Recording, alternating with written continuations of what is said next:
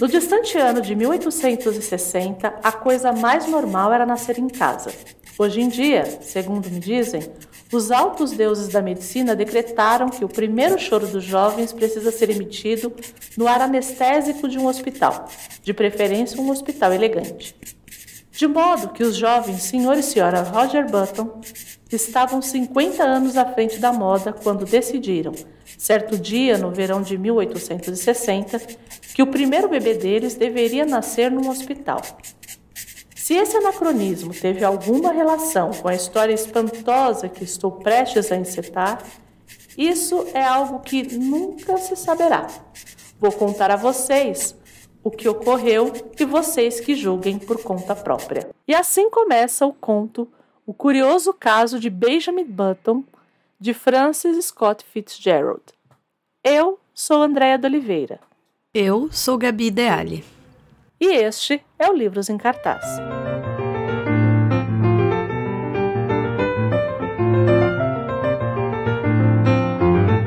Hoje é dia de reabordarmos alguém que a gente já já conversou aqui. Sim, eu acho que é o primeiro, é o primeiro autor que Repeteco. a gente vai revisitar, né? É, para quem não lembra, a gente falou sobre uma obra do Fitzgerald quando a gente falou de O Grande Gatsby. E também é por isso que assim, a gente vai se dar ao luxo nesse programa de não falar muito da biografia dele. A gente uhum. vai, é, a gente vai pedir. Como é que é, Gabi, que você falou que você queria ter podcast só para falar isso? Então fala. Exato. Esse dia chegou. Você pode voltar, é o nosso programa 18. Ele conta sobre o Grande Gatsby, como a Andrea estava falando. E lá, por ser o primeiro programa que a gente fala sobre o Fitzgerald, a gente tenta dar uma ênfase né, uma abordagem maior para a biografia dele. Aqui, a nossa ideia, como a gente já tinha falado dele antes, vai ser um pouquinho diferente, vocês vão ver. Eu, particularmente, sou uma entusiasta desses escritores norte-americanos que têm um contato com ou trazem à tona, né, temas ou historicamente estão conectados com esse sul dos Estados Unidos. E o Fitzgerald traz grandes contrastes e é, debate, eu acho, muito dessa incoerência da sociedade norte-americana. Uhum. Aqui, de um outro lugar. Mas a gente já sabia que ele ia voltar, então ele está voltando, é isso. É um programa que vai trazer. é, é outra obra, é outro filme, outra adaptação. Mas, assim, tem outro. É o mesmo autor, mas tem um outro viés. É, o Grande Gatsby, ele entra num lugar ali dos loucos anos 20, de todo esse início desse American Way of Life, né? Que a uhum. gente fala tanto e tal. Aqui, no conto especificamente, a gente vai ver um período que seria ali dos pais do Fitzgerald, né?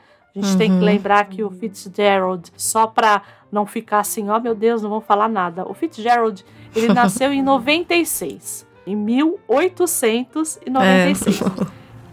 século XIX. século XIX, né? Mas já era final do século XIX, início do XX, né? Então ele vai, é, nesse conto aqui, a gente vai ver uma transformação, porque pelo que a gente até começou, né, a história desse nosso biografado, porque é uma biografia ficcional, no final das contas, né? uhum. né? É, do Benjamin Button, que ele é, é, nasce em 1860. Então ele é um homem ali do meio do século XIX, nesses Estados Unidos, é, com as suas contradições ali, né? Curioso caso de Benjamin Button, ele foi escrito em 1920. Então uhum. é um uhum. cara olhando para a geração anterior, com todos os vieses, seja para o bem ou para o mal. Uhum. é, a primeira publicação do conto em si, ele sai numa revista na Colliers uhum. em 22, mas ele o Fitzgerald coloca esse conto num livro que ele lança um pouco mais para frente de que ele vai chamar de Contos da Era do Jazz né? Uhum. Então, por isso, ele é um conto mesmo. Ele é um texto curto, bem curto, que tem outra pretensão quando a gente compara com o Grande Gatsby. Mas que tem uma potência muito interessante porque, por ser uma fantasia, né? Um, um texto fantástico, vamos dizer assim, por, por trazer uhum. algo fora do, do nosso normal, eu acho que ele tem um impacto tremendo até hoje. Eu acho que o, o que ele mobiliza é tão interessante, né? É uma história tão interessante que acho que mobiliza todos nós até hoje. Acho que é, é, meio universal. É, porque todo mundo, em, algum, em algum momento da vida, já falou assim: ai, eu queria ter a cabeça que eu tenho hoje uhum. com os meus 15 anos, 20 anos, sei lá. Né? Isso. A, a, eu, eu não sou essa pessoa. Eu não. É, Gabi sabe que eu sou a, a pessoa que. É, pra frente é que se anda. Mas. não, eu também. Ah, inclusive, me lembrou Manuel de Barros, eu deixei aqui anotado. O tempo só anda de ida. É, a gente nasce, cresce, envelhece e morre. No caso do Benjamin Button, é o contrário, né? Ele nasce um septagenário, né? Ele nasce um homem de 70 anos. E aí, a partir do momento que ele nasce, ele não vai envelhecendo, porque ele já nasce velho. E isso no conto é desesperador, porque ele já nasce um homem. é, porque eh, talvez, para quem tá nos escutando, é possível que tenha vivido aí a, o lançamento do filme, porque eu lembro quando o filme uhum. saiu, né? E eu lembro do quanto eu achei interessante o filme, o quanto eu assisti, uhum. assisti mais de uma vez o filme, né? E porque é isso, é uma. Ele chama muito a atenção, né? A ideia do, do filme é muito. Da, da história é muito interessante, né? Trazer alguém que nasce velho e morre novo. É, morre um isso. bebê. Né? É, ele, é, ele tem a fisiologia dele invertida. Só que no conto, o Benjamin Button nasce um velho. Ele não nasce uhum. uma criança. Porque no filme, ele é uma criança, né? Ele tem o tamanho, o que eu quero Isso. dizer, ele tem o tamanho. O corpo dele tem o tamanho de uma criança, mas as feições, a pele, é, as doenças, né? O médico diz que ele tá com artrose, catarata, Isso. né? Como se ele fosse um senhor mesmo. Agora, no conto, ele nasce um senhor. Um senhor grande, um senhor com um corpo de senhor, né? Como um adulto. É, e não só o corpo de senhor. Ele Isso. nasce com, é, com, é, com todas as, as, é, as sabedorias de um homem velho. Exato. No filme, isso muda, né? É, Sim. Porque num filme hollywoodiano, quando você vai falar de passagem do tempo, é, a gente sempre vai cair nessa questão da beleza física e do físico em si, né? É, Aqui, é. no conto do, do Fitzgerald, não é uma questão. Essa é, é uma questão em algum momento, mas não nesse momento específico, né? Porque aqui ele nasce, por exemplo, ele, o, o pai dele, que, Bom, primeiro que assim, só para quem nunca leu, só para a gente dar uma ideia de como é isso, porque uhum, também não é dito, uhum. né? Essa fantasia que não é dito muito, que não quer explicar. Ele não quer explicar como que um homem grande saiu. É, como pouco interessa. pariu, né? Não, não interessa. Porque eu só conseguia Mesmo pensar isso. Eu só falava, gente, como que uma mulher pariu um velho, entendeu? Um velho no sentido de um adulto, né? Isso, e o que é mais curioso, essa mulher ela não aparece, né? Uhum, ela só aparece uhum. para parir essa criança. Exato. Ela aparece sempre é, de forma marginal, assim, é sempre. Toda, eu acho que ah, todas as mulheres do conto, né? Isso, isso, todas elas. É uma questão muito, no caso do conto, muito masculina, assim. Totalmente. É. Não é dessa coisa do é, do papel e, e das idades desse homem. E aí, pensando, volta lá no programa, no, no, programa 18, voltando em toda essa masculinidade do, do Fitzgerald, talvez isso é, nos explique muita coisa, né? Eu não gosto muito de ler de novo o biografado. É, eu também. é, pela também. obra. Mas, Mas é que é muito é, marcado nessa, né? É um conto que vão ter muitos homens e muitos homens diferentes, assim. E tem essa coisa do pai. E tem essa coisa do pai dele, que, por exemplo, traz um chocalho para ele. Mas é. o que ele quer é ficar com um avô que tá fumando charuto e lendo livros super cabeçudos. E ele já é um homem, assim, de novo. Ah, mas como que ele aprendeu a ler? Não, não interessa. Não importa, entende? Uhum. Você vai ler nessa chave de ah, vamos pensar em uma pessoa que sabe tudo e que já sabe tudo, já nasceu sabendo tudo e como ela vai ser vista pela sociedade. E o que me marcou nessa primeira parte é porque ele chega, porque é um homem muito. é de uma família muito tradicional, né? Então tem isso também.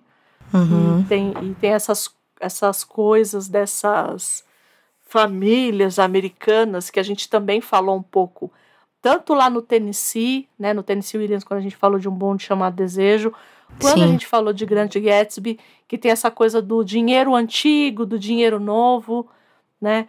Tem uma Sim. parte ali que ele fala assim. É, eu até anotei aqui para que ele fala assim, que eu acho ótimo, né? Eram aparentados com esta família e aquela família, o que, como todos os sulistas sabem, lhes dava o direito de pertencer àquela enorme aristocracia que povoava em grande parte a confederação. Uhum. Que é essa coisa do ah, ah, eu sou amigo do vizinho, do, do fulano. fulano. É. É, então tem essas, tem essas é, dinâmicas sociais. E aí tem um momento ali que ele fala que ele fala da caminhada que ele faz com o filho dele, porque ele vai olhar o filho dele, o filho dele está no berço, é um homem de 70 anos no berço com fralda. E esse filho dele falando: Me colocaram uma fralda. é tipo, que absurdo, né? e ele olhando embasbacado, tipo, mas esse não é meu filho, vocês estão fazendo uma piada comigo. E ele é, falando: né? Você que é meu pai e tudo mais. E e ninguém entendendo muito, e o médico falando assim para ele: Isso pode acabar com a minha carreira. É, eu não quero ver vocês nunca mais. Eu acho que aí, Andréia, eu vejo já uma grande primeira crítica social. Sim, sim. Do tipo. Quer dizer, não só aí, o livro inteiro tem esses sim. momentos em que as pessoas querem que o Benjamin, no conto especificamente, Isso. que ele se adeque ao considerado normal, né? Então o as pai. As convenções ali, né? É, as convenções. Então tem muito lugar do tipo, é, mas você deveria parar com essa. essa babaquice. Ele fala, o pai fala para ele, a sim, mulher fala para ele, o filho dele fala para ele também. Que é uma coisa do tipo, você tá fazendo isso por um capricho né? Uhum. E ele não tem como controlar, não tem como nem controlar o tempo e nem controlar como ele é, porque ele é assim, né? Então eu acho que aí tem é, não sei se é uma forçada minha, né? Mas me parece uma crítica mesmo social, uhum, né? Do uhum. tipo, uhum. você falou a coisa das famílias, né? O tempo todo existe essa observação externa, né? Uhum. Da sociedade que tá ali meio que querendo ditar o que deve ou não ser feito, como se deve ser feito, né? É, e o coitado, assim, nasceu assim, entendeu? És um senhor tão bonito quanto a cara do meu filho. Tempo, tempo, tempo, tempo, vou te fazer um pedido. Tempo, tempo, tempo, tempo. Você falando isso, né, dos pais dele dizerem você tem que parar com isso. Você meteu essa ideia na cabeça. Tira essa ideia da cabeça. Como se ele pudesse, de uma forma fisiológica, é, é, de novo, né? Essa coisa do. É, é, é, fisiológico, eu não tenho o que fazer. Não que tem que controle. Eu isso? Eu não tenho controle. E aí isso me lembrou muito, porque conforme ele vai é, envelhecendo e, na verdade, rejuvenescendo, uhum. é, as pessoas comparam ele ao judeu errante. Isso, exatamente. Isso. Uhum. Que aí o que, que, é, o que, que é esse judeu errante, né? Quem escutou o programa de Perpétuos vai lembrar. Aí, ó. E aí, quem ó. assistiu o episódio de Sandman, é, de Homens de Boa Fortuna, também vai lembrar. E é aí que eu fico mais apaixonada pelo Neil Gaiman. Porque eu tenho certeza que ele leu. Eu tenho certeza que ele leu o Benjamin Button. Ah, com certeza. Inclusive é a cara dele, né? É a cara dele. Então, é. assim, o que que acontece? No Sandman, a gente tem uma personagem nesse, nessa história que ela tá ali no meio do, do, do arco do Casa de Bonecas, que chama Rob Gedley. E, o que que ele é, na verdade? Hum. Ele é um homem que ele vira e fala assim, olha só, é, a morte e o sonho, eles estão numa taverna, é século XVI, que inclusive é a taverna onde o, o Sandman encontra o William Shakespeare. Aí ele senta ali e ele fala assim: é, ele tá ouvindo, ele e a morte estão ouvindo os caras conversarem ali na taverna. E aí esse hum. hobby vira e fala assim: as pessoas só morrem porque imitamos uns aos outros. Eu não vou morrer. e aí o. E aí o, o, o Sandman vira para ele e fala assim. É, ela, ele vira pra irmã e fala assim. É, e aí, o que, que a gente faz com isso? Ela falou assim: Você quer tomar conta disso? Ele falou: Quero. E aí, a cada 100 anos, eles se encontram. Todas as vezes. Porque ele acha que ele colocou na cabeça que ele só morre porque a gente imita o outro. E é uhum. é muito essa ideia do tipo: tira essa ideia da cabeça, né? Como é que você acha que você pode é, rejuvenescer? Né? Como é que. Para com isso, para com essa bobagem. E é uhum. isso aqui também, entende? É isso. E aí tem um momento na história que o pessoal começa a perceber, porque o, o Sandman é um perpétuo, então ele não envelhece, né? E o, o também não envelhece, ele vira um, um, um eterno ali, né? Um, um cara que, que é eterno também. E aí tem um momento que eles falam assim: ah, ele é um judeu errante, né? Fala assim: você é o demônio, que é o Sandman, e você é o judeu errante. Uhum. E aí fala: olha, eu não sou demônio. O outro fala: eu não sou nem judeu. e aí rola um bafafá ali. É, e aí, para quem não sabe o que, que é o judeu errante, não ouviu o programa quando a gente fez lá, conta a história que quando Cristo estava no fim, né, é, morrendo e tal, que ele agrediu Jesus, né? E aí foi lançado, né? Ele foi amaldiçoado com que ele teria que viver até a volta de Jesus Cristo, né? Isso. Então, então tem essa mítica ao redor. Mas no caso do Button, não é isso, né? Ele, ele vai morrer também, né? Só que a, a régua dele tá ao contrário. O conto tem vários elementos, eu acho. É...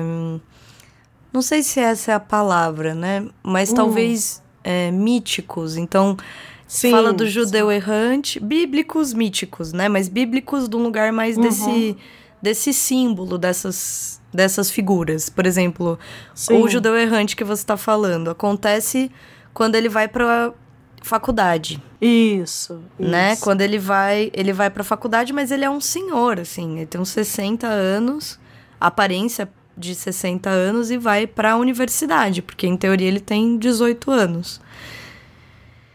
E aí essas pessoas ali, ele vira uma chacota, então todo mundo aponta para ele, chama ele de judeu errante. Deve ser um judeu errante, né? Que é essa figura uhum. de uma penitência, né, eterna, que vaga e vai viver eternamente.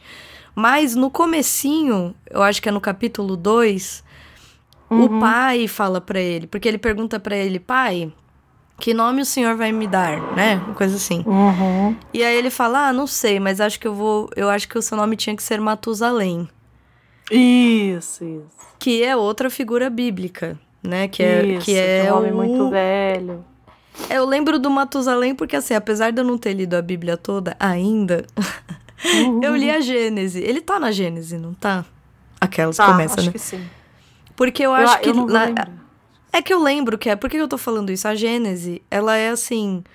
Um livro ele é um livro que o tempo todo tá falando fulano de tal, que nasceu de fulano de tal, que veio para a cidade não sei qual e viveu tantos anos. Então ele fica nessas, né?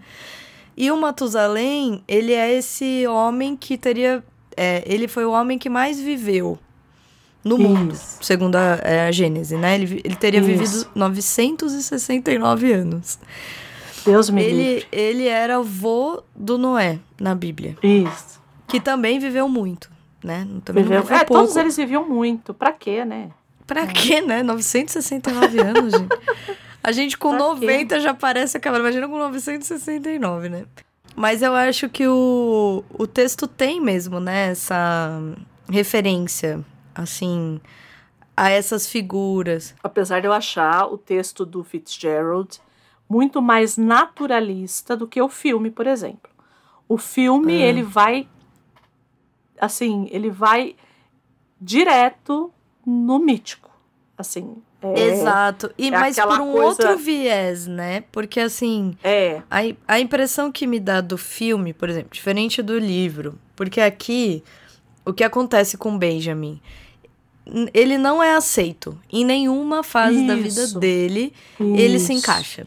Mesmo quando ele Isso. tá, em teoria, ali na, na meiuca da vida, que ele uhum. tá num lugar assim. Acho que a única coisa que funciona, e eu acho que funciona por uma questão narrativa, porque o Fitzgerald queria fazer com que essa personagem se casasse.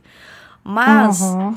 mesmo quando ele. É, tipo, a única coisa que funciona ali é o casamento. Ele consegue se casar, entendeu? Ele segue e quando uma vida ele tá social. na guerra, né? A primeira vez, né? Isso, tem aí essa ele coisa da guerra. Isso, tem a coisa da guerra também que funciona, mas acho que tirando isso, ele é execrado, entendeu? As pessoas falam isso. mal dele o tempo todo. É, ele nunca se encaixa, ele é feio, ora ele é feio, ora ele é muito velho, ora ele é muito novo. Uhum. É, em momento nenhum ele tem um encaixe.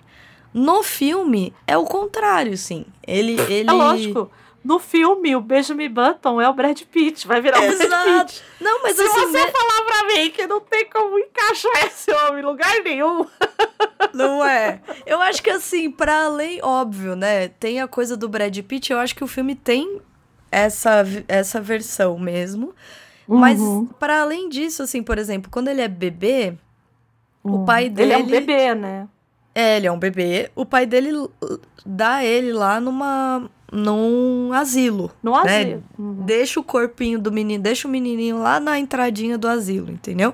Com 16 O que é uma dólares. ironia, né? O que é uma ironia, né? Uma sim, sacadinha irônica sim. e tal.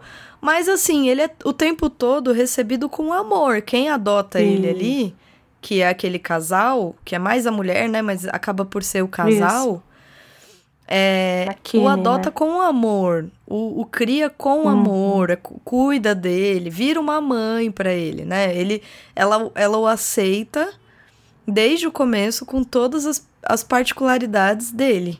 Apesar Isso. de não entender, apesar de tudo, ele é criado como uma criança. Ele vai para a igreja no domingo, né? É, Isso. Ele é criado como filho dela, entendeu? Ele é, ele é aceito.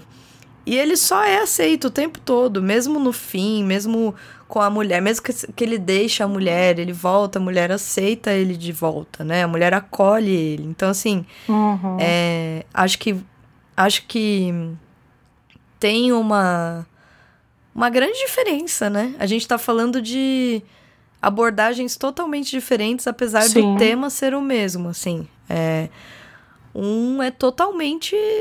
Ele, ele só não é são mais porque ele é um homem. São duas experiências. São duas experiências completamente diferentes. Assim, uhum. por mais que o mote seja o mesmo, é um homem que nasce velho e vai rejuvenescendo e como que essa vida é para ele.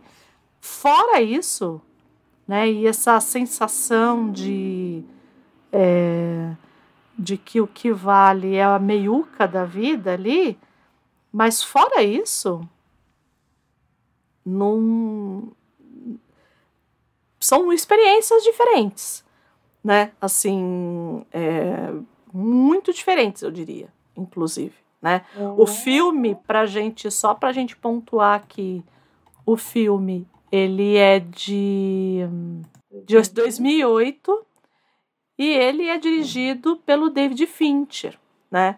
Uhum. É, que fez Clube da Luta, que fez Seven, né? Então, assim, é um diretor que você olha, você vê. E é muito curioso porque você vê um trabalho de adaptação, de fato, né? É. Quando a gente estava conversando em off a respeito do filme, eu virei pra Gabi e falei assim: Gabi, ele me lembrou muito Forrest Gump. Nossa, E totalmente. Gabi falou assim: Andréia, a mim também. É. No conto, como a gente disse, Button ele nasce ali em 19 1860. Então é assim, segunda metade do século XIX. Tem todas as mudanças, mas é Uhum. Baltimore em 1860, né? Ali. No caso do filme, a gente já tá no século XX, né? É. que já aproxima, já tem essa coisa de, dessa passagem de tempo que a gente vê ali, que é muito cara para os americanos, inclusive, né, aquela, aquele período ali. Então, é, o, o Benjamin do filme ele vai para a Segunda Guerra, não especificamente para a Segunda Guerra, mas a Segunda Guerra vem até ele, né? Digamos assim. Acontece, né? né? Acontece a Segunda Guerra para ele ali. No caso do Benjamin do Conto, por exemplo, ele vai entrar ali na guerra civil, na guerra de secessão dos Estados Unidos. O que fala muito a respeito é, do Fitzgerald, inclusive. Lá no nosso programa de Grande Gatsby, ele faz um apontamento a respeito dessa coisa do, do racismo e dessa coisa dessa briga, dessa luta racial, né? Ele na boca do Buchanan, lembra do livro lá, O Grande Imbecil? Claro. né? E aqui ele também traz que tem essa, essa guerra, ela não, ele não foi exatamente para essa guerra, mas ele, mas essa guerra aconteceu ali enquanto ele estava vivendo nessa sociedade. Tanto que o pai dele vira e fala assim, quando ele tá, isso para mim eu acho que foi o mais difícil de, de ler, que o pai dele fala assim, né? Logo quando eles estão saindo lá do, do hospital, que o pai dele pega e fala assim, né? E depois o velho enrolaria seu cobertor em volta do corpo e os dois prosseguiriam naquela caminhada penosa, passando pelas lojas alvoroçadas, pelos mercados de escravos. Durante um escuro momento, o Sr. Button desejou apaixonadamente que seu filho fosse negro. É, eu acho que tem isso, tem a, também a questão de que ele nasce em 1860 e no ano seguinte a Guerra de Secessão se inicia. Então aí, como falavam muito dele, é, a guerra meio que distrai as pessoas, né? Então param de falar muito do Benjamin por um tempo. Uhum. Acho que tem um tem uma crueldade, né, Uhum. nessa sociedade assim, né? A gente tá falando de uma guerra civil, entendeu? As pessoas estão morrendo e o, o que importa pra família é que eles pararam de falar do Benjamin Isso. né? Eu acho que diz muito sobre que família é essa, né? Essa é essa po- possi- muito possivelmente é uma família branca, entendeu? A gente tá falando uma família branca. Então assim, e a guerra civil, eu acho que é um evento forte Uhum. pro Fitzgerald, mas de forma geral para a história dos Estados Unidos, né? Eu acho que Sim. tem uma relevância para eles imensa, porque primeiro que a impressão que dá é que é uma guerra que ainda existe, Existe. né? Uhum. Uhum. Eu acho que, pelo menos, assim, não sou especialista, não conheço com profundidade, mas é essa dicotomia entre um sul escravista e um norte progressista, ela existiu. Tanto que fazer a adaptação, eu acho, para o começo do século XX, em Nova Orleans, é, tem a sua relevância, uhum. tem a sua correspondência, porque a gente continua falando do Isso. sul e o século XX, apesar de não ter a segunda, não ter a guerra civil e tudo, é, vai trazer à tona a segregação racial, Uhum. Uhum. né? que acontece justamente nos estados do sul. né? Isso. Existe uma importância dessa guerra, de- desse período, que aqui eu acho que ele conseguiu trazer sem trazer. Né? Uhum. É aquela. Ele não tá falando diretamente, mas tudo que se diz no entorno é sobre isso. E, e, e, é curioso, né, que no filme, quem seja a mãe que ele conhece, né, tanto que quando ele descobre quem é a família dele, né, quando o pai dele morre, né, porque na verdade uhum. o pai dele começa a frequentar a casa e começa é, a se aproximar do Benjamin sem dizer que é o pai. E só quando ele tá muito é. doente, ele diz que ele é o pai dele, no filme, né? É, Isso, é. E aí ele falece, ele deixa tudo pro Benjamin, porque ele não tem herdeiros, né? E tudo mais. E aí é, ele falece, e aí a mãe dele, né? Que é essa Queenie, ela vira e fala assim: Ah, o seu, o seu pai vai ser enterrado do lado da sua mãe. E ele fala assim: Não, a minha mãe é você. Do tipo, uhum. deixando. E ele acaba deixando muito. Que são é, os, os que. As pessoas que os adotaram ali eram, são duas pessoas negras, né? Para ver também esses contrapontos da adaptação com o conto. É, você falando isso, eu fiquei lembrando do que a gente estava falando agora há pouco. Acho que uhum. aí tá de novo uma mudança do ponto de vista, porque uhum. no, no livro o pai não aceita é, a condição do Benjamin. Uhum. E tem muitas questões com o Benjamin, né? Assim, é bem específico que ele não aceita essa, essa forma do filho e tal. No filme, eu acho que eles tentam pintar esse pai como um cara hum, traumatizado. Então, porque o que, que ele recebe uma aberração. É isso. Né? É, assim, é, é então, é, no, é no lugar da a mulher morre. Né? Isso. Então, isso. e a mulher dele morre. Porque isso. tem um pouco esse lugar do tipo, minha mulher morreu. Por né? culpa é. desta aberração. Por culpa desta aberração. É. Então, assim, colocam ele como um, um, um existe uma coisa da aberração e existe também um pouco de uma passada de pano pro sim, cara. Do tipo, sim. ah, mas ele passou por um trauma, a mulher dele morreu. Porque no filme ele fala isso, ela era o amor da minha vida. Eu desci aqui para vê-la. Ele, ele meio que faz uma ode à mulher dele. Quando ele conta, né, tudo pro Benjamin, ele meio que fala isso. Então, assim, existe uma. uma uma justificativa do tipo, ah, não é é pelo Benjamin, mas não é só uhum. isso. Ele na verdade, olha isso, ele perdeu uma mulher, a mulher da vida dele. Então assim, eu acho que isso altera o sentido, né? Porque aqui não existe crítica nenhuma, né? Isso, é, isso, Eu acho que a gente amortece um pouco a história, porque a, a, história, ela na verdade não é uma história feliz, entendeu? Uh, uh, uh, o conto, ele não é uma história feliz. Não. Ele não ele, ele é muito cru, ele é uhum. muito. Eu acho que é mesmo um conto fantástico, né? Ele tá ali uhum. só narrando aquela história, como, ele, como se ele estivesse contando um caos na isso. rua, assim, né? É pra isso. alguém. Tipo, você não sabe, aconteceu que um dia um, um, um menino a mulher pariu um, um, homem velho, entendeu? Então ele tá contando um caos. E é, nesse, tá... e é nesse lugar da anedota mesmo, porque a gente é... não sabe quem é esse narrador. Né? Ele começa falando assim: ó, vou falar uma coisa aqui, vou contar uma história para vocês. E vocês acreditam aí por conta e risco de vocês, entendeu? que não é isso que acontece no, no filme, né? Que por, por, mais, por mais mítico que apareça no filme, no filme aquilo tudo é dado como certo, né? É dado como certo por quê? Porque é, tem um diário que é escrito pelo próprio Benjamin, né?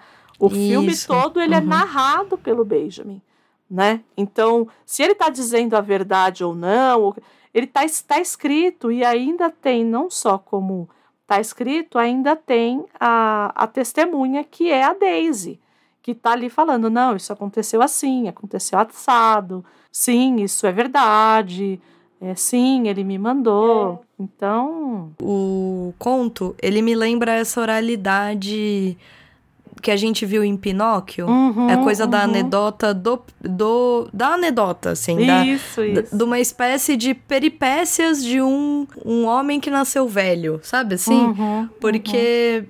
cada capítulo vai contar um pouco uma fase da, da vida do, do Benjamin mas de um lugar meio anedótico, assim. Ele sempre conta uma historinha, uma peripécia, uma coisa que aconteceu naquele lugar, que zomba do Benjamin, né? Isso. O tempo todo é, cada uma das histórias vai trazer à tona do quão desencaixado ele, ele é. E do quão, assim, e do quão esdrúxulo, do quão ridículo é essa ideia de você nascer velho e rejuvenescer. Isso, é, né? do quão inadequado é, né? Isso. É, até Pinóquio, né? Pinóquio é um menino de madeira que quer ser um menino de, de verdade, verdade, né? Eu acho que tem essa coisa do tirar um sarro com ele, assim, Isso. né? Do, do ser maldoso com ele, assim, desse sarro desse lugar do bullying, quase, assim, né? uhum. né? E o filme não, né? O filme não. É... Mas, assim, para quem tem interesse, a gente falou um pouco da Guerra Civil aqui, uhum, eu vou uhum. até fazer uma indicação. Tem, para quem gosta muito de história, tá? Porque ele é um documentário muito. É, vai soar redundante. Ele traz. Ele é muito documental. O que eu quero dizer com isso? Ele esmiuça muito. Então ele fica assim, ah, no ano, no dia tal, do ele se mês prende tal, muito aos tal fatos históricos, né? Isso, ele é documental desse lugar, uhum, né? Uhum. Mas ele é um documentário muito bom, é feito por um diretor que eu acho que a gente já deve ter indicado aqui em outros momentos. Tenho essa impressão. Não vou lembrar onde, mas eu acho que a gente já Quando deve ter falado falou dele, da que é o Ken. seca. Isso, foi isso. Que foi no, no, Fitzgerald no próprio também. episódio de Fitzgerald também. Isso. O Ken Burns, que é um diretor de documentário mesmo. O, o nome, assim, mais óbvio que esse nome não há. Se chama The Civil War, né? Ou a Guerra Civil. Ele é de 1990. Aos engraçadinhos episódios... não tem nada a ver com Capitão América, tá? Civil War. Isso, é outra exatamente. É outra, outra Guerra Civil. Essa aí tá em outro... Tá no mesmo lugar, mas é outra guerra, né? Uhum. Ah, eu, eu recomendo, assim, eu eu não vou dizer que eu assisti inteiro, eu acho que eu devo ter assistido cinco, seis, porque ele é muito longo, realmente, assim, cada episódio tem mais de uma hora, assim. Tem um tom neutro, assim, então ele vai literalmente descrevendo os eventos, vai passando muitas fotos. É incrível, porque eu adoro ver fotos antigas, né? Então ele vai mostrando fotos da época mesmo, com o que ele está falando. E é, de novo, assim, é, é um evento muito, muito relevante, né? É, para a história norte-americana como um todo. Sim. E aí, no, no livro, falando na, na, no livro, né? No conto, falando sobre essas referências que ele faz, a gente falou do Matusalém, do judeu errante, mas aí tem uma, uma referência que ele faz que é histórica direta. Uhum. Né? E por isso que eu acho que falar sobre a guerra civil tem, sua, tem seu lugar aqui uhum. nesse episódio, uhum. porque ele vai fazer referência ao assassino do Abraham, Abraham Lincoln, isso. né? Que é o John Wilkes Booth, não sei se é assim que se pronuncia, né? Uhum. Mas ele, ele foi um... O assassino do Abraham Lincoln foi ele. Né? Ele era imaginem, né? Um conservador, é, muito a favor da escravidão, porque era essa dicotomia ali. Uhum. O que. Eu, eu acho que assim, o que acontece com os Estados Unidos, nesse caso, é, me dá um pouco a impressão de que é um país enorme é, que está se expandindo, que por estar se expandindo se confronta com uma série de questões porque o que acontece o para quem para quem não sabe os Estados Unidos começam uma série de guerras uhum. para pegar novas terras que vão acho que vai até o fim do século XIX se não me engano Isso. eles eles anexam por último Texas se não uhum, me engano uhum. mas eles vão eles vão guerreando e vão conquistando mais terras ah não é à toa que de tem todos... lugar que a gente chama de Los Angeles que na verdade é Exato. Los Angeles, e que a gente chama de Exato. Flórida, e que na verdade é Florida, e que a gente Exatamente. não para pra pensar, né? É, pois é. Exato. É, porque ali é a meiuca é, Uhum. latino-americana, É. né? Assim, a gente tá falando do México, da fronteira com o México. Então, assim, eram estados que, que eram mexicanos, inclusive, né? Uhum. E, e, e aí, qual, qual o problema disso, além da, de você estar literalmente roubando, né? Eles compram, né, estados também. Uhum, Tem uma coisa assim. uhum. Tem estados que são comprados. Acho que a Califórnia é comprada, eu não lembro agora, mas eles É. compram. Tem alguns estados que eles compram. Bizarro isso, né? É, isso eu sei, mas Bem norte-americano, né? Muito norte-. Muito norte-americano, né? Vou comprar aqui esse estado. Enfim. Né? É... E aí, qual é a dicotomia que eles se veem? Porque metade do país é escravagista, enquanto a outra é bem. é, Ela é bem industrializada, né? Uhum. Então, a metade sul dos Estados Unidos é, tinha um perfil rural, vamos dizer assim, né? Das grandes terras. Todos os lugares que tem nome de mulher, Virgínia, Carolina do Norte, Isso. vai ter Exato. isso aí. Excelente analogia, nunca tinha parado pra pensar, É. mas é isso mesmo, né? É. Você tem uma metade, e, e aí você fala assim: ah, mas tem outros estados do sul, sim, mas nós estamos falando antes deles conquistarem o restante dos Estados Unidos. Uhum. Eles tinham 34 estados nessa época, se não me engano. E aí, desses, desses você tinha os do sul que, que eram mais escravagistas. Eram mais, não, eram escravagistas, enquanto os do norte eram mais industrializados, é, com mão de obra livre. Então, quando começa toda essa expansão, que é, acho que é, é expansão pro oeste, né? E o que acontece com essa expansão pro oeste, né? Essa marcha pro oeste, essa conquista desse restante de terras, entrava o seguinte ponto. Essas novas terras, elas vão ser é, estados escravagistas ou não? Uhum. É, porque, ok, os estados são autônomos, mas e essas novas? E aí virava, imagina, virava um embrólio, né? E eu acho muito interessante também, porque nessa época, o Partido Republicano e o Democrata, aquelas, eram invertidos. Porque os democratas, que hoje em dia são considerados mais progressistas, eles eram muito conservadores nessa época. Então eles eram os, eles eram o partido conservador, né, escravagista que, que defendia hum, é, era um era um, um partido do sul, assim, né? O republicano, que hoje é considerado um partido muito conservador, Uhum. na época ele era o mais progressista. Abraham Lincoln era republicano. Uhum. E ele é, ele vem de um cor, ele vem de um corte, né? Ele vem de uma de uma, como fala quando você sai, quando uma parte sai do partido, eu até deixei anotado aqui pra eu falar bonitinho, porque eu falo bonitinho. Peraí, de uma dissidência de um partido anterior que chamava Whig Uhum. ele, ele se eles se eles se eles se racham, né, e formam o, o Partido Republicano, que era um partido pró-imigração, contra o escravismo. A tensão foi sendo gestada, vamos dizer assim, durante aí uns 30 anos antes, né? Uhum. É, Aí eles tentavam alguma, algum acordo muito maluco, né? Porque nada, não existe acordo com isso, né? É, eu, eu lembro que eu achei uma. Existe uma, uma lei que se uma pessoa escravizada fugisse do sul para o norte e descobrissem que ele era escravizado Hum. no sul, ele seria deportado para o sul. Imagina? Mas eles É não, uma lei de 1850. mas eles não eram Eles super, su- Eles eram super Eles eram progressistas lá no sul, gente, lá no norte. Eles gente? eram, Andréia, mas é assim mesmo. É assim. Hum, Entendi. Então é porque eles era tentavam, propriedade, por exemplo. né?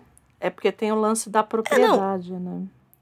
Mas era uma. É um eu absurdo. juro, eu tenho muita dificuldade de entender até as regras eleitorais dos Estados Unidos. Já era uma confusão nessa época. Eu fui ver, eu não entendi, foi nada, mas era. Era assim: existe uma, uma lei proporcional. Porque Uhum. o sul era menos populoso que o norte. Então, é a mesma Então, lei. É que é desde aquela época. Nossa, tão bizarro, por exemplo, o Abraham Lincoln, é, o Abraham Lincoln, quando ele ganhou, ele ganhou com 39% dos votos. Uhum. Ele não ganhou por uma maioria como a gente Isso. imagina aqui, né? Como Não. é a nossa, assim. E, e ele, apesar de hoje em dia a figura que se faz dele é desse homem é, progressista, Uhum. que defende o fim da escravidão. Que mata vampiro. Não, esse é outra. É, mata vampiro, tudo. Ele, na verdade, ele nem. Ele, ele nem. Ele nem era assim contra a escravidão. Ele tinha uma ideia um pouco assim, do tipo, não mexe comigo, não mexe com você, entendeu? Entendi. É, falavam é que ele era tipo- abolicionista, mas todo. É tipo uns, uns. Me falaram, tá? Não sei. É, Hum. é tipo um país que tem por aí que o pessoal fala que a princesa é, fez a lei da escravatura, né? E fala que, Exato, nossa, é a grande heroína, né? Mas. É, claro. tipo, é claro, né? Mas o pai teve escravo, todo mundo te- continuou tendo escravo. O grande abolicionista Dom Pedro II, né? Enfim. Grandíssimo, né? é, vou ficar Abolicionista. E assim, eu acho muito engraçado, porque tem. Toda vez que você vai estudar. Quando eu fui assistir esse documentário que eu recomendei, Uhum. é assim. Os norte-americanos amam muito um, um discurso do Abraham Isso, Lincoln Isso, isso. que ele fez em Gettysburg, Gettysbury, eu não sei pronunciar, numa cidade, porque assim tem existe um, um- uma virada na, na guerra de secessão Uhum. porque o, o norte começa perdendo muito, mas tem um- uma batalha que transforma, vira o jogo, né? Que é essa batalha né, de Gettysbury. Gettysbury, eu acho que é o nome da cidade. Não vou, não sei se é Gettysbury ou Gettysburg, mas enfim. Uhum. Nessa essa batalha morre muita gente, acho que é uma das batalhas mais sangrentas lá deles. E o Abraham Lincoln vai até lá e faz um discurso, né? Uhum. E aí eu falei, deixa eu ver esse discurso, deixa eu ler, né? Porque deve ter a Vamos íntegra ver o do que, que esse cara tá falando. Vamos ver o que, que ele falou. Assim, é um discurso, gente, simplão, quer ver? Olha só. Há 87 anos, os nossos pais deram origem neste continente a uma nova nação, concebida na liberdade, consagrada ao princípio de que todos os homens nascem iguais.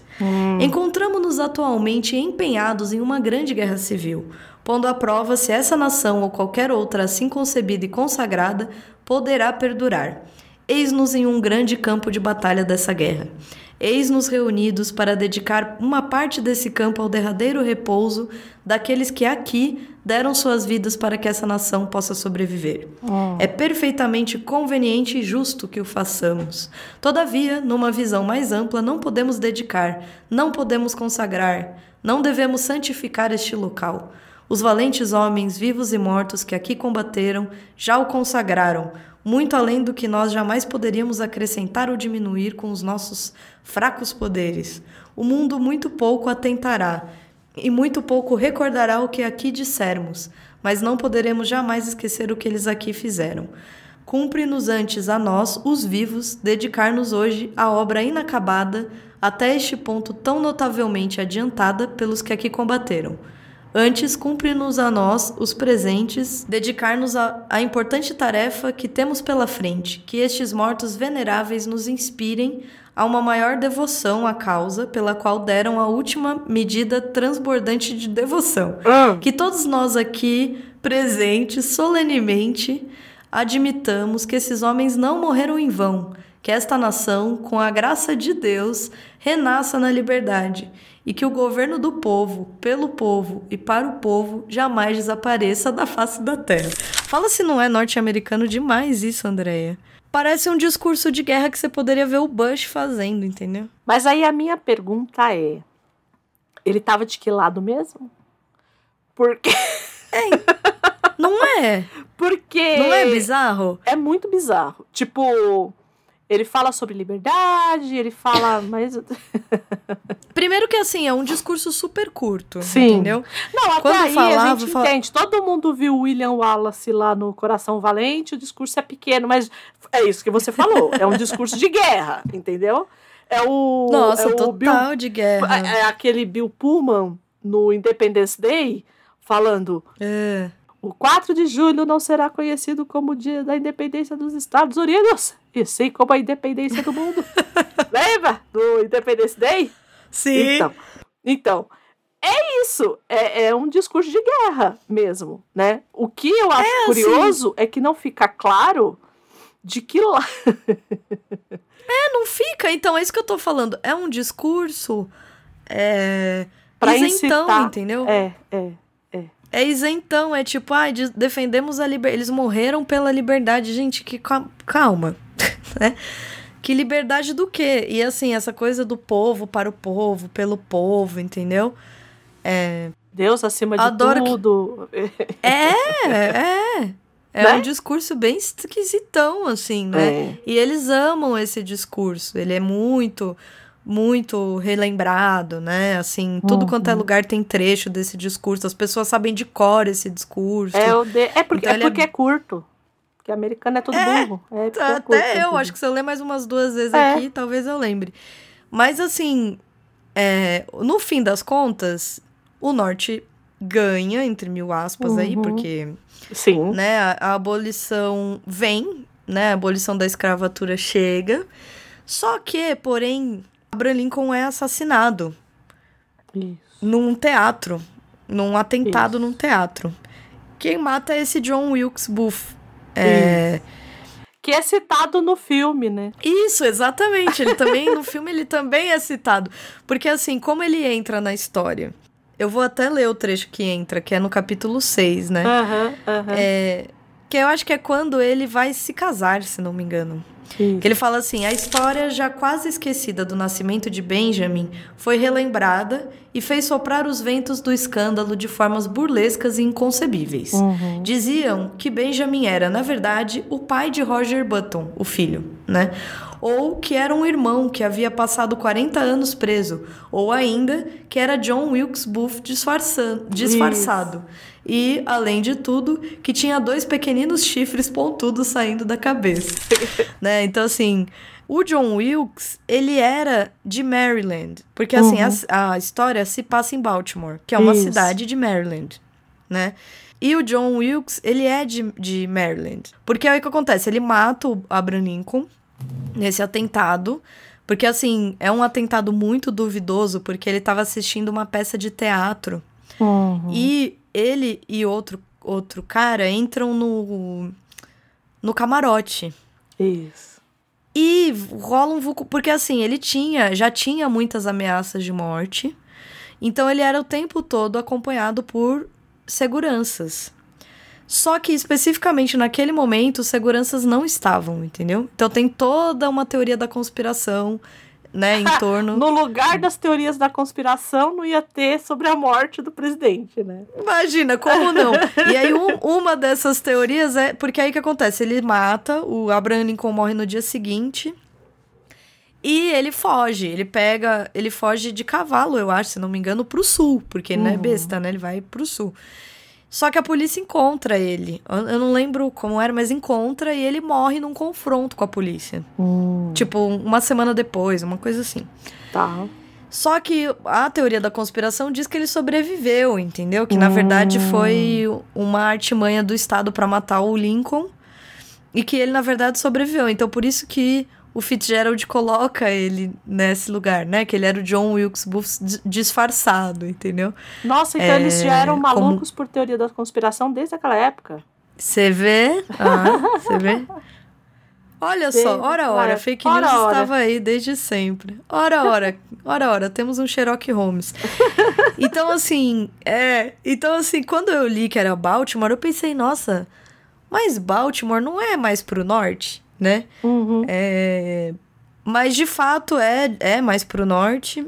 Mas, é, se não me engano, a primeira batalha de toda a Guerra Civil acontece em Baltimore, né? Uhum. Eu não lembro agora, mas Eu acho que o sim. primeiro ataque que tem foi em Baltimore. Então, a Guerra Civil, ela começa em Baltimore. É que os, o- os estados do norte tomam rapidamente, não deixam a coisa é, piorar na região, né? Uhum. Mas era um, era um lugar todo, né? Estados Unidos todo, né? Tinha essa, essa questão. Então, assim, tudo isso para dizer que eu acho que o, o Fitzgerald, ele é muito sensível a esse...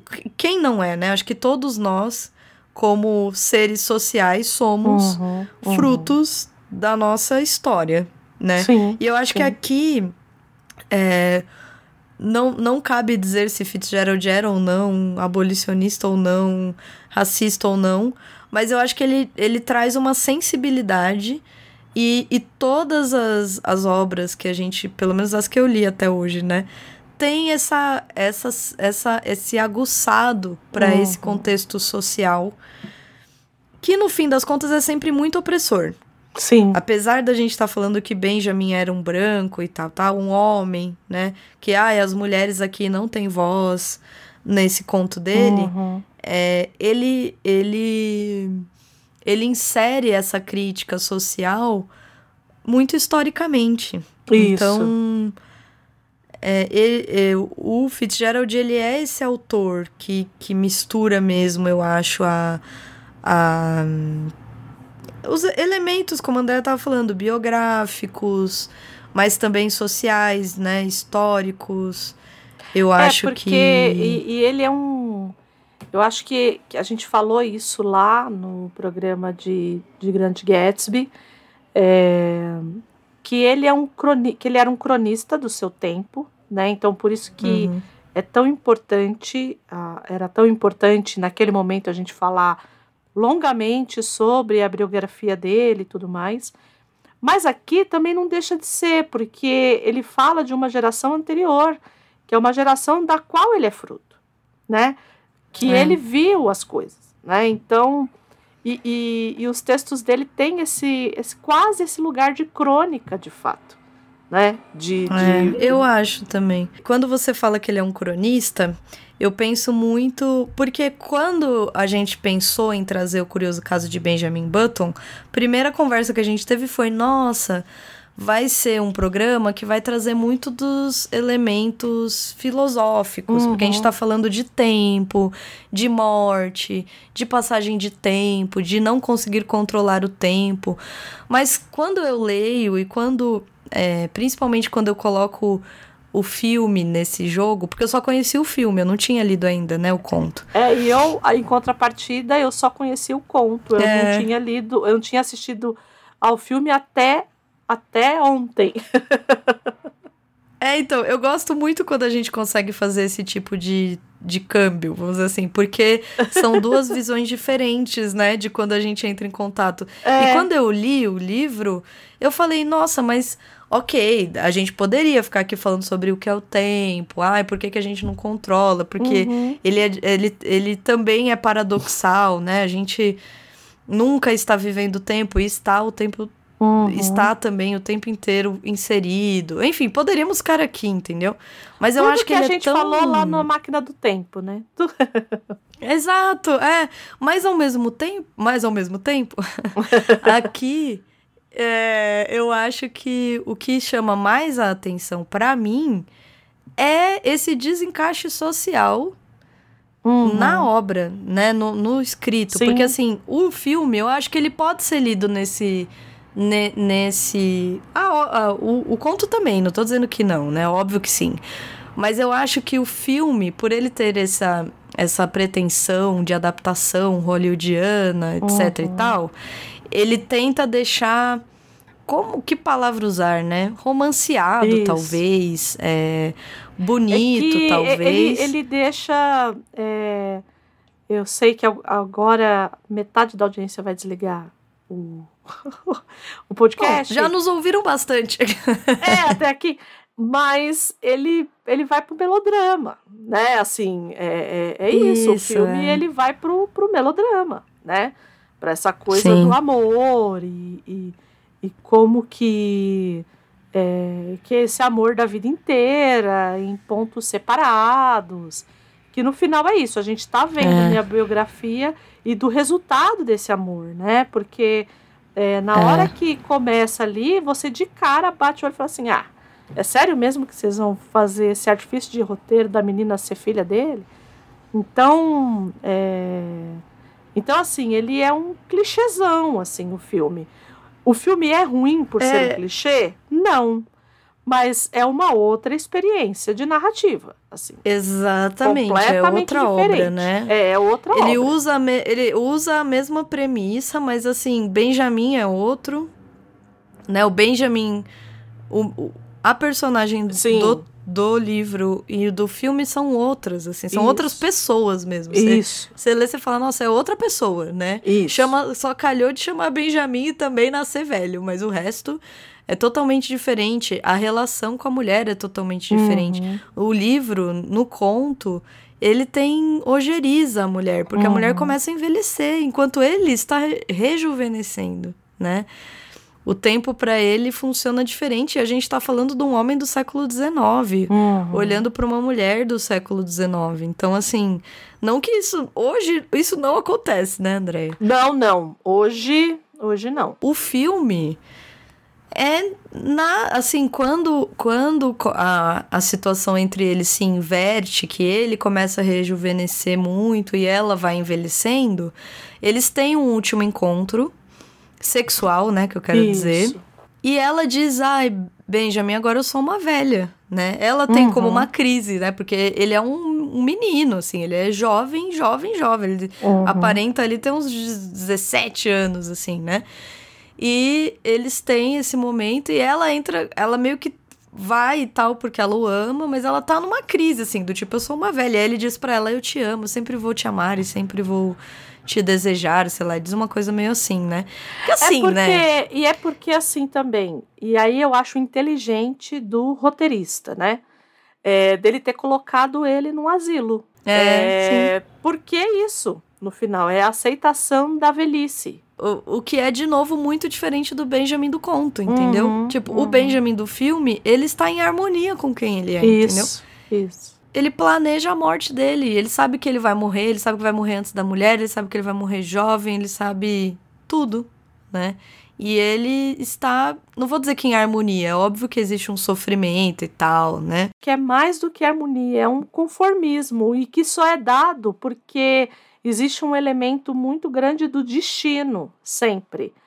Né? Uhum, o filme, uhum. ele inteiro, ele tanto que como ele, como a mãe era muito religi- religiosa e falava assim, para tudo existe uma explicação, é, por você ter, ter aparecido na porta da minha casa, por você ter nascido assim, por então assim existe um mecanismo aí se de defesa ou não, não dá para saber, mas existe um mecanismo aí de sempre se pensar no destino, né? Tanto que. E aí, assim, diferente no conto, a, a Daisy, que não é Daisy no conto, né? É Hildegard, né? Uhum. É diferente, ela tem um papel muito maior aqui, né? Então, é, no conto, eles acabam se encontrando.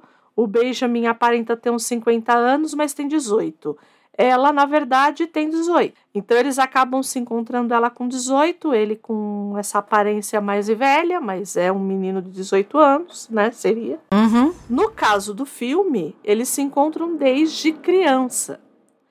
Então é, é muito esquisito, e, e é por isso também que, que eu entendo essa, é, essa mudança de, de tirar do Benjamin é, essa coisa dele já nascer velho, já nascer com uma consciência de velho, porque ele se Uhum. apaixona automaticamente pela criança, que é a menina.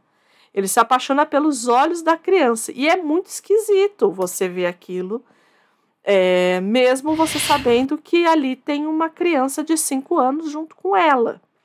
Mas que é um homem É, dá velho uma aversão, assim, né? né? Que foi o que eu brinquei que o seu Brad Pitt é que nesse filme ele não chega a beijar a criança. Mas no entrevista com o vampiro, Isso. por exemplo, a Uhum. como é que ela chama? A Kristen Dusty, ela diz até hoje que o primeiro beijo dela foi do Brad Pitt, que foi na entrevista com o vampiro. Ela era super novinha, mas a- no filme ela tinha 30 anos, mas ela era uma criança, né? Né? E aí Nossa, é, sim. é, né? E aí, é, o que que acontece, né, ali? Eles, eles acabam, e aí é por isso que, como a gente disse, ele não, não caberia é, ele se apaixonar pela criança se ele fosse o mesmo velho do conto, que já nasceu sábio, né, que já nasceu com 70 anos de fato, né? Com com consciência. né? consciência, exato. E isso eu vou dizer que para mim foi um pouquinho repugnante. assim. Nossa, eu achei bastante também. Né? E achei muito forçado, assim. É, né? eu achei Acho que também. força, força uma coisa que, por mais justificável dentro de um roteiro. Isso. Eu acho que poderia ser apresentado de outros modos. Sim. Nada imp impediria deles terem se encontrado e, ok, criarem um conhecimento um do outro. Mas, assim. Esse amor, assim, né? Essa, é, é isso é. Isso que para mim eu acho que pega, assim né? Essa coisa do amor. E de novo, eu acho que eu insisto nisso muito sempre.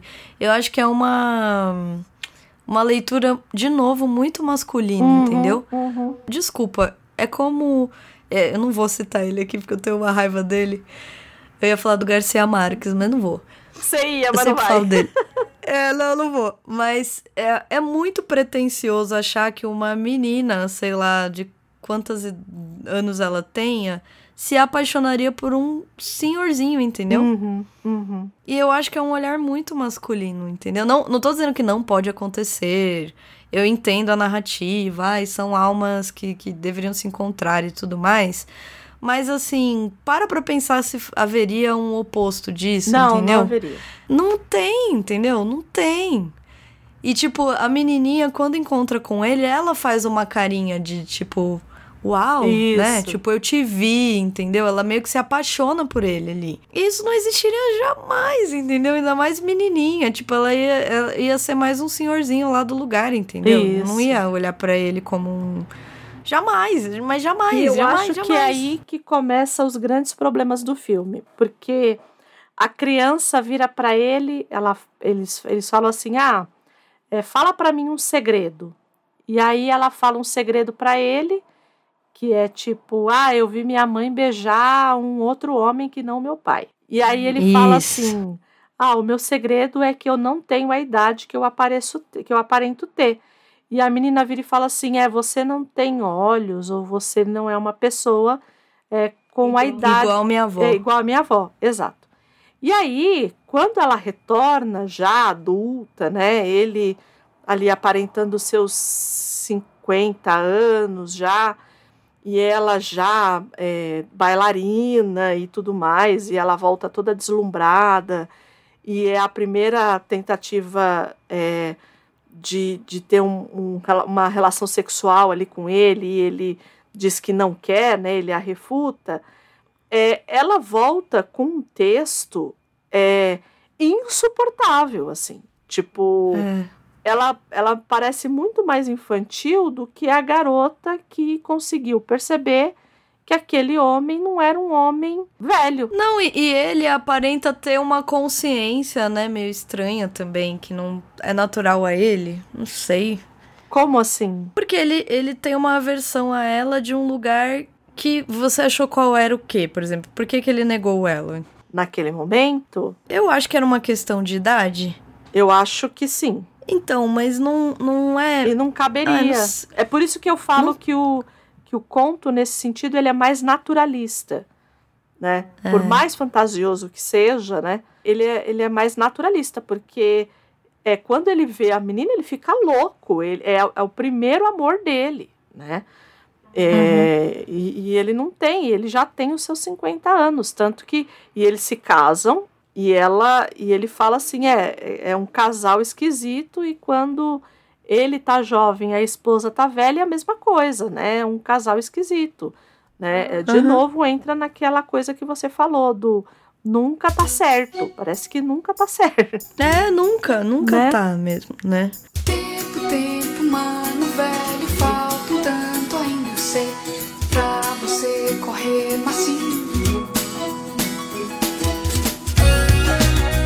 quando tiram do século XIX, né? E aí, assim, a, a grande rebeldia do Button no, no, no, conto é o automóvel, né?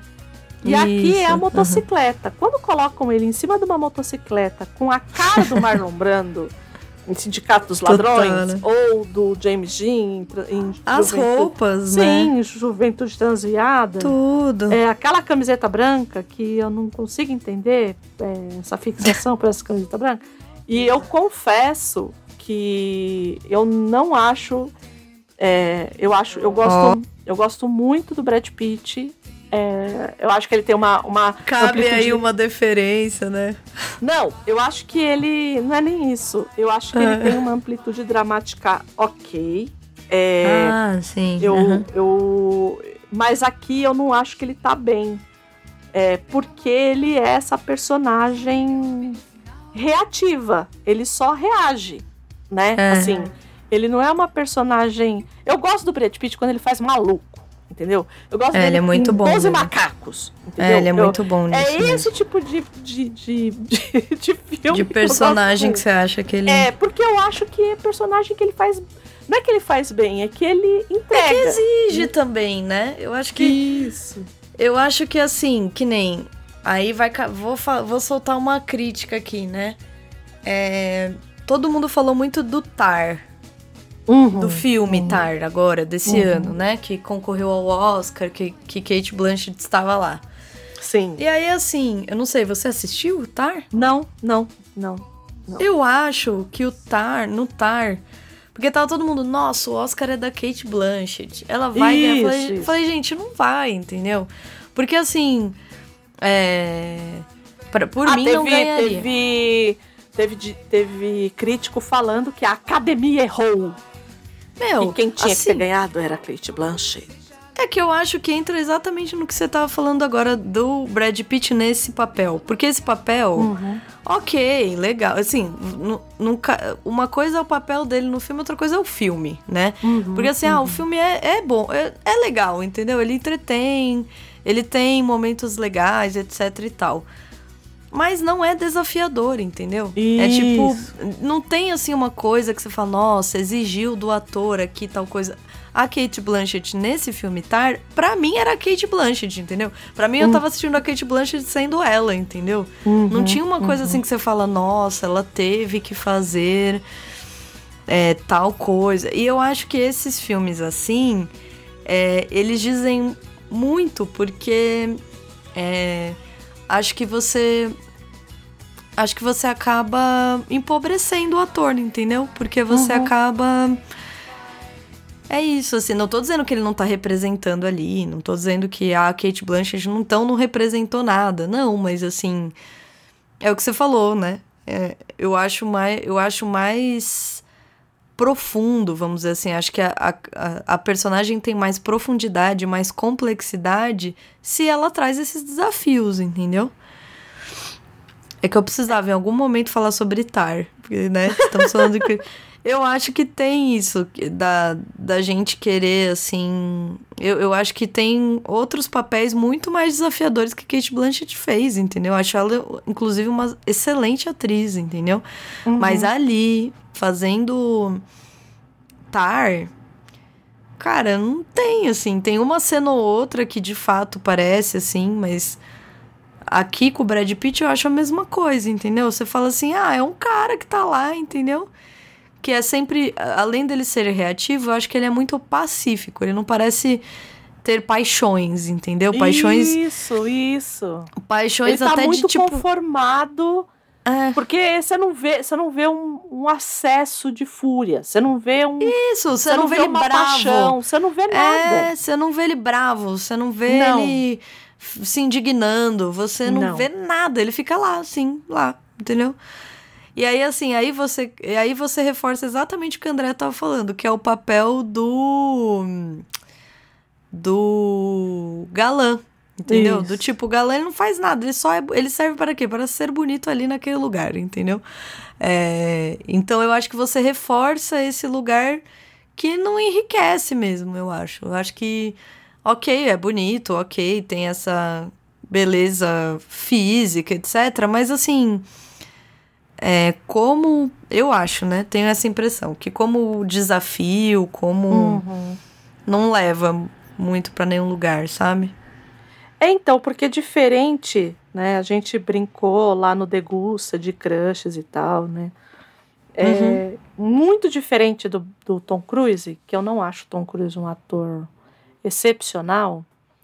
O Uhum. Brad Pitt eu já coloco nessa qualidade. É, eu, acho, eu também. acho o Brad Pitt muito bom ator, né? Também. Eu acho uma coisa muito.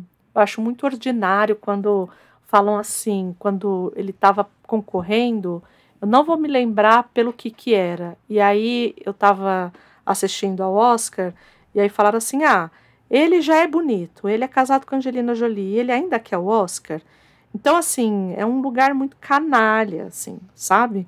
É, e eu acho ele muito bom ator. E aqui, de novo, é, foi o que a Gabi falou, não é que ele não entrega, ele entrega o que é pedido dele, né? Mas Isso, ele é um ator que pode fazer tanto mais, assim. É, ele podia ter dado tanto mais para essa personagem que eu fiquei, eu fiquei de fato esperando, assim, né? Mas claro. não... Clube da Luta, por exemplo. Isso, clube. Nossa, Clube da Luta. É que é. Eu, eu, eu gosto tanto dessas coisas surtadas que ele faz, quanto das coisas mais low profile, assim, tipo. É, mas esse do surtado, tipo. É, ah, não precisa ir longe, né? O, o, esses mais tranquilos, que é tipo Onze Homens e um Segredo, que ele tá ali e ele tá fazendo o papel dele ali, tipo, ele não tem, não tem nada, ele tá ali, mas mesmo assim você vê uma uma pontinha de, de, de brincadeira ali, de comédia. E ele tem um timing bom de comédia, é, ele né? Tem, ele então, tem. então assim, eu acho que eu acho que tem tem isso. Acho que eu fiquei mais decepcionada conhecendo o conto e já tendo lido, já é a segunda ou terceira vez que eu leio o conto. Então, e nunca tendo assistido ao filme, eu fiquei muito decepcionada. O filme é ruim? Não. Mas eu fiquei muito decepcionada. Porque é, eu consigo ele entender. vai para esse lugar, como você disse, ele vai para esse lugar do. É, ele vai para esse lugar do, do hollywoodiano no seu pior sentido, que é esse clichê do, do amor impossível, do, é, do amor é, de almas, dessa, sabe, dessa coisa é, esquisita mesmo, né? Da, da Kate Blanchett no final do filme tá beijando na boca uma criança, dando um selinho numa criança de três anos, né? É, enfim, é para mim foi foi complexo, assim, no mínimo complexo. Mas de novo, não é um filme ruim. a gente está aqui batendo no filme, mas não é um filme ruim. Eu só não, acho não é que é ruim. as escolhas dele principalmente quanto ao Benjamin, porque é a história da vida dele. E o filme é. ele tira completamente esse foco. Não é a história da vida do Benjamin, é a história da vida, é, é, é o, a história do cara que viveu com a mãe da menina que tá morrendo. Isso. Entendeu? É isso. Ela tá contando esse caso estranhíssimo e, a, e aí a gente vai caminhando, né, para os mais incautos, vem caminhando até descobrir que, na verdade, esse esse esse caos aí é a respeito do pai da menina, né? Esse aqui, de fato, se a gente falar assim, olha, o que que o que, que é uma adaptação? Eu acho que é esse daqui. É, esse daqui também. ganha. também. ganha de tudo, assim, né? E, também acho. de novo, é, eu acho que assistam ao, ao filme, mas eu sempre digo leiam o conto, porque são duas experiências completamente diferentes. Também completamente acho. diferentes. Se a gente for falar de experiência, são duas experiências completamente diferentes. É isso? Acho que é isso. Acho que metemos muito pau. Não, não, brincadeira. É, falamos a respeito do filme. E, de novo, é, eu brinquei aqui, mas a, a ideia não era meter o pau, não. Era. Não, não, mas eu não acho é um mesmo. Filme bom, concordo é um com filme, você. É bom É um filme. filme que entretém, é um filme que ele tem os seus momentos. Ele tem momentos muito bonitos, ele tem mensagens muito bonitas ao longo do filme. Uhum. Mas que o Benjamin Button, o, a personagem, ela não tá bem é, desenvolvida no filme como tá no conto. Ele, ele é uma personagem que aceita. É, Uhum. é um aceitário, ele é um conformado. E eu acho que, que é muito dispare da personagem do conto. Assim, muito É o oposto, diferente. é totalmente oposto, na verdade. Na verdade, a gente não viu a história dele, a gente viu as pessoas que reagiram a ele. É isso, que reagiram à existência dele. Diferente do conto que é sobre ele, no filme a gente vê a história das pessoas que reagiram à existência dele. Exato. Como cada um reagiu à existência dele. É um outro ponto de vista. Talvez por isso tenha me incomodado tanto. É, então, eu acho, eu acho bem, bem curioso, assim, dos...